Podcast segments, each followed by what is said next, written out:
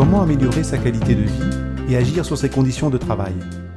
Comment renforcer son bien-être et son efficacité au quotidien? Comment équilibrer vie professionnelle et vie personnelle Retrouver du sens et s'épanouir dans son travail? Et si être actrice, acteur de sa vie professionnelle, ça s'apprenait? Bonjour et bienvenue sur le podcast Bien dans mon travail. Je suis Jean-Daniel Roche, le concepteur de ce podcast dédié à l'amélioration de la qualité de vie et des conditions de travail, à la prévention de l'épuisement professionnel, au bien-être et à l'efficacité du corps et du mental. Bonjour à toutes et à tous, bienvenue sur le podcast Bien dans mon travail, le podcast proposé par Kéréosophie et dédié au bien-être, la qualité de vie au travail et la formation aux compétences humaines. Ce podcast est disponible gratuitement sur les principales plateformes de podcast, alors n'hésitez pas à le partager et à me faire part de tes commentaires. Tu écoutes le premier épisode du podcast Bien dans mon travail. Dans cet épisode, je te parlerai de confiance. Confiance en soi, confiance en l'autre, confiance en nous. On va essayer de comprendre pourquoi la confiance est essentielle à notre capacité de résilience et d'adaptation et comment nous pouvons la renforcer pour inspirer confiance, faire confiance et avoir confiance. Cet épisode fait partie d'une introduction à nos programmes de formation aux compétences humaines que tu peux retrouver sur notre site kereosophie.com. Bonjour à toutes et à tous, bonjour à toi. Je suis Jean-Daniel Roche, le concepteur de ce podcast, et je te souhaite une excellente année 2024 sous le signe de la confiance. Alors pourquoi ce choix de la confiance? J'ai terminé l'année en évoquant la gratitude pour ce que j'avais eu la chance de vivre en 2023, et en regardant une dernière fois dans le rétroviseur, je me suis dit de quoi ai-je besoin aujourd'hui pour affronter et accueillir 2024 Alors peut-être que c'est une question que tu t'es posée également, sinon crois-moi, elle en vaut la peine. Alors j'ai hésité un moment avec l'optimisme, et finalement c'est une notion assez proche qui a retenu mon choix, la confiance. Alors je te parlerai d'optimiste une prochaine fois. Pendant les vacances, je me suis replongé dans la lecture de philosophes contemporains comme Marc Ouniadi, Anneke Bayer, Frédéric Worms et Charles Pépin. J'ai redécouvert à quel point cette notion de confiance est aussi riche que méconnue, aussi ancienne que d'actualité, qu'elle touche autant au singulier qu'à l'universel, à l'individu qu'au collectif, à la philosophie qu'aux sciences cognitives, aux détails qu'au général, et qu'elle reste aussi fascinante qu'insaisissable. Bref, je me suis convaincu qu'alors que prédomine la méfiance, c'était un bon choix pour commencer l'année et ce podcast sur le bien-être et la qualité de vie au travail. Tu me diras si j'ai eu raison. Dans cet épisode de 10 minutes environ, je te propose de nous arrêter d'abord un instant sur cette notion de confiance, qui ne répond pas à une unique définition, et qu'on peut envisager sous des angles très différents. Avoir confiance, faire confiance, inspirer confiance. Puis on verra concrètement ses implications dans notre vie professionnelle, tant au niveau personnel qu'interpersonnel, et qu'elles soient effectives ou qu'elles viennent à manquer. On verra ensuite quelques obstacles courants à la confiance en soi, et puis enfin comment les surmonter. Donc tu peux écouter ce podcast quand tu veux, où tu veux, sur notre site internet et sur les principales plateformes de podcast. Au début est la confiance. C'est ainsi que le philosophe Marc Ouniadi a intitulé son livre qu'il a terminé en pleine épidémie de coronavirus. Confiance dans les institutions, confiance dans le gouvernement, dans le personnel sanitaire. Marc Ouniadi montre que lors de cette crise sanitaire, aucun autre concept philosophique n'a été autant mobilisé que la confiance. Et de rappeler qu'aucune interaction sociale, finalement, ne peut avoir lieu sans un minimum de confiance. Le philosophe nous rappelle que notre relation à l'environnement matériel, aux personnes ou aux institutions, est tissée de cette fibre invisible qu'est la confiance. C'est en particulier ce lien inconditionnel entre soignant et patient qu'évoque Winnicott et dans ses pas Frédéric Worms. La confiance est l'essence même du soin et ce qui permet au patient de remettre sa vulnérabilité entre les mains du soignant.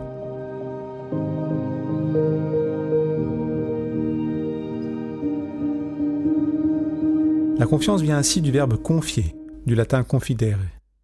Signifie qu'on remet quelque chose de précieux à quelqu'un en se fiant à lui et en s'abandonnant de la sorte à la bienveillance, nous dit Gloria Orighi. Ainsi, nous donnons aux autres un certain pouvoir sur nous, et de la sorte, nous nous mettons dans un état de vulnérabilité.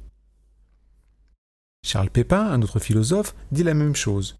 La confiance est un tissu invisible qui rend la vie possible, car plus simple qu'elle vienne à manquer, et c'est par défaut qu'elle s'impose comme essentielle.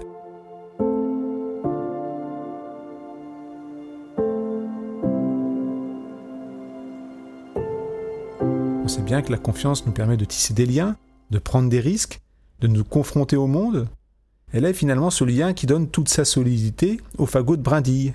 Brindille si fragile une fois seule.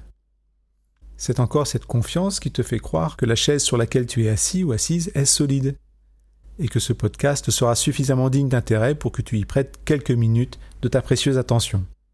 Alors certes, il y a un risque, celui d'être déçu, voire trahi. Faire confiance, c'est un pari avec une part de risque à accepter. C'est une sorte de saut dans l'inconnu. Pour résumer, Gloria Orighi nous propose la définition suivante. La confiance est donc un état cognitif et motivationnel complexe, un mélange de rationalité, de sentiments, d'engagement au sujet d'une relation avec les autres établie dans une situation de risque.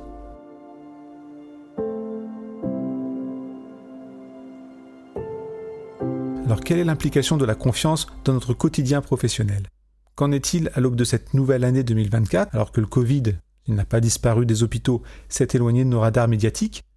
La confiance occupe-t-elle toujours cette place centrale?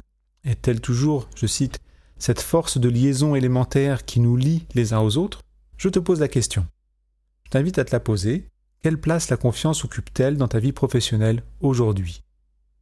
En quoi est-elle importante, voire essentielle? Si tu as un crayon, tu peux écrire ce qui te vient à l'esprit. Et si tu ne vois pas, pose-toi la question suivante. Que se passe-t-il dans mon organisation, dans mon équipe, dans mes relations avec mes collègues, dans mes relations avec moi-même, quand la confiance vient à manquer? Ah, C'est peut-être plus clair comme ça. On voit plus facilement les conséquences néfastes d'une perte ou d'un manque de confiance sur un plan individuel ou collectif, estime personnelle, efficacité, engagement, interaction, transaction. On a vu ce que la perte de confiance envers le gouvernement pouvait susciter, on a vu à quelle vitesse un krach boursier peut se produire, eh bien, c'est la même chose à l'échelle de l'organisation et d'une équipe de collaborateurs. À méditer. Sans confiance, c'est notre rapport au monde, aux autres et finalement à nous-mêmes qui devient impossible. La confiance n'est donc pas une option c'est la base de toute transaction entre humains. Et elle est aussi importante que fragile.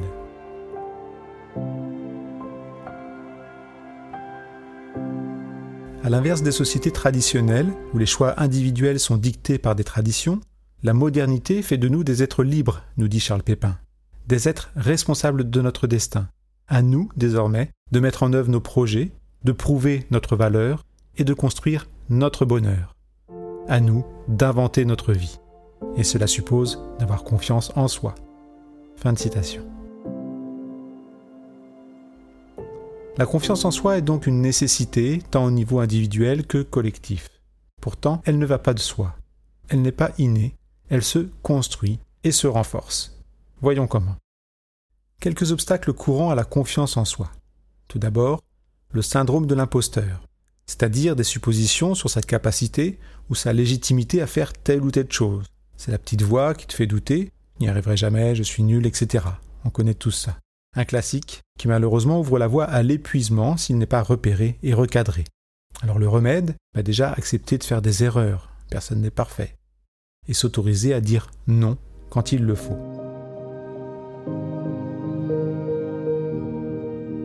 Autre obstacle, avoir des objectifs trop ambitieux, voire trop grand, ça peut décourager à juste titre.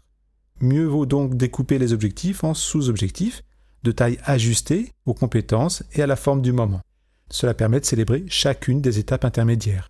C'est valable encore une fois au niveau individuel et collectif. Autre obstacle, se comparer. La comparaison est vraiment un frein à l'action, donc à éviter. Essaye de te détacher du regard des autres plutôt que de te soucier de ce qu'on pense de toi, concentre-toi sur la valeur de ce que tu apportes et le sens que tu trouves à ton engagement. Alors comment renforcer la confiance en soi? Ben, La confiance en soi repose sur un sentiment de sécurité intérieure. Et tout ce qui favorisera ce sentiment de sécurité intérieure sera favorable à la prise de confiance. Confiance en tes compétences, confiance dans ta capacité d'agir sur ton environnement, tes conditions de travail, tes relations de travail, confiance en l'autre. Agir sur ces composantes permet de renforcer la confiance en toi. Peut-être pas sorcier, mais pas toujours évident non plus. Alors en pratique, ben, reconnais déjà tes compétences en les mettant en pratique au quotidien.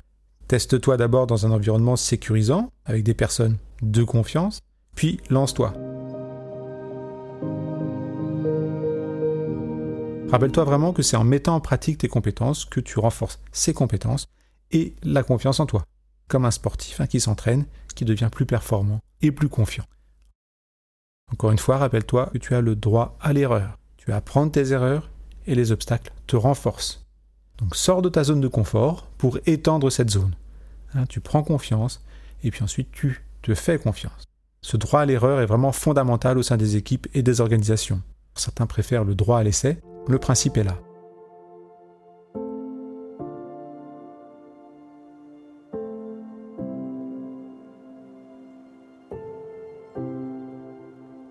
Ensuite, il s'agit de créer un climat de confiance. Tout le monde y gagne. Positivité, bonne ambiance, politesse, des choses aussi simples qu'impactantes dans un sens comme dans l'autre. Comment faire? Ben Déjà dire bonjour en souriant et en regardant les gens dans les yeux. C'est un bon début et généralement le reste suit.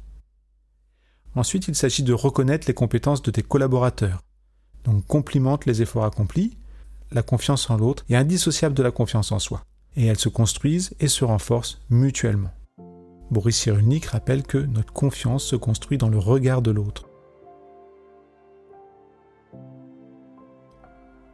Ce qu'il se passe, c'est qu'en accordant ta confiance à quelqu'un, ben, cette personne va prendre confiance en elle, la confiance que tu lui accordes et sera plus à même de t'accorder sa confiance en retour.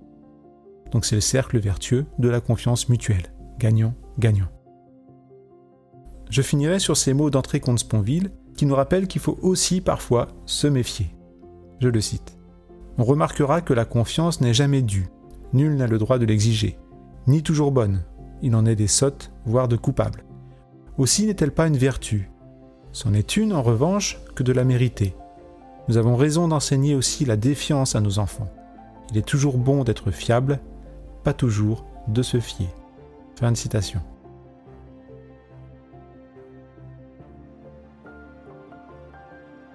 Voilà, nous arrivons à la fin de ce premier épisode du podcast Bien dans mon travail, proposé par Kéréosophie. Cet épisode est extrait de ma conférence S'engager positivement dans l'action, renforcer son optimisme et sa confiance. Edgar Morin avait pour maxime Attends-toi à l'inattendu. En 2024, je te souhaite d'oser la confiance. Et en détournant ces mots, je rajouterai pour accueillir l'inattendu. Merci de m'avoir écouté. N'hésite pas à partager cet épisode s'il t'a plu et à me faire part de tes commentaires. Pour développer de manière pratico-pratique la confiance, l'engagement et la qualité de vie au travail, en se basant sur des situations professionnelles réelles, Retrouve nos formations et interventions sur mesure sur notre site kéréosophie.com. À bientôt.